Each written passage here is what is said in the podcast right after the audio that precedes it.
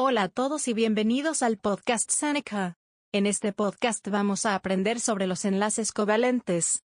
En los enlaces covalentes, dos átomos no metálicos comparten pares de electrones.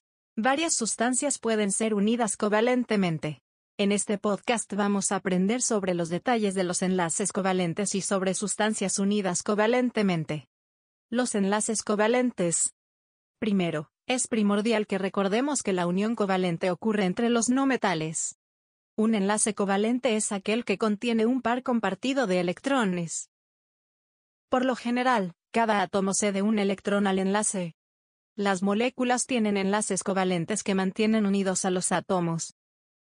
Los enlaces covalentes son fuertes porque los electrones compartidos son atraídos al núcleo de ambos átomos. También es importante recordar que los enlaces covalentes son fuertes porque los electrones compartidos son atraídos hacia los núcleos de ambos átomos. Pueden existir enlaces covalentes múltiples.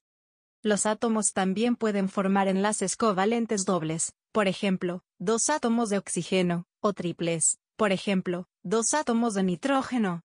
Hay ejemplos raros de enlaces cuádruples, quíntuples e incluso sextuples entre algunos compuestos de metales pesados. Los enlaces múltiples contienen pares de electrones compartidos al igual que los enlaces simples. Los enlaces múltiples suelen ser más fuertes que los enlaces simples. Ahora vamos a analizar algunos ejemplos de los enlaces covalentes. El agua es un ejemplo de una molécula pequeña formada por un enlace covalente. Los polímeros como el poliéster y la seda son ejemplos de moléculas grandes formadas por un enlace covalente.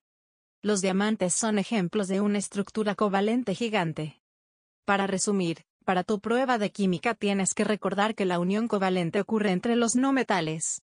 Un enlace covalente es aquel que contiene un par compartido de electrones. Visita seneca.lat para acceder cientos de resúmenes, ejercicios y recursos gratuitos en línea.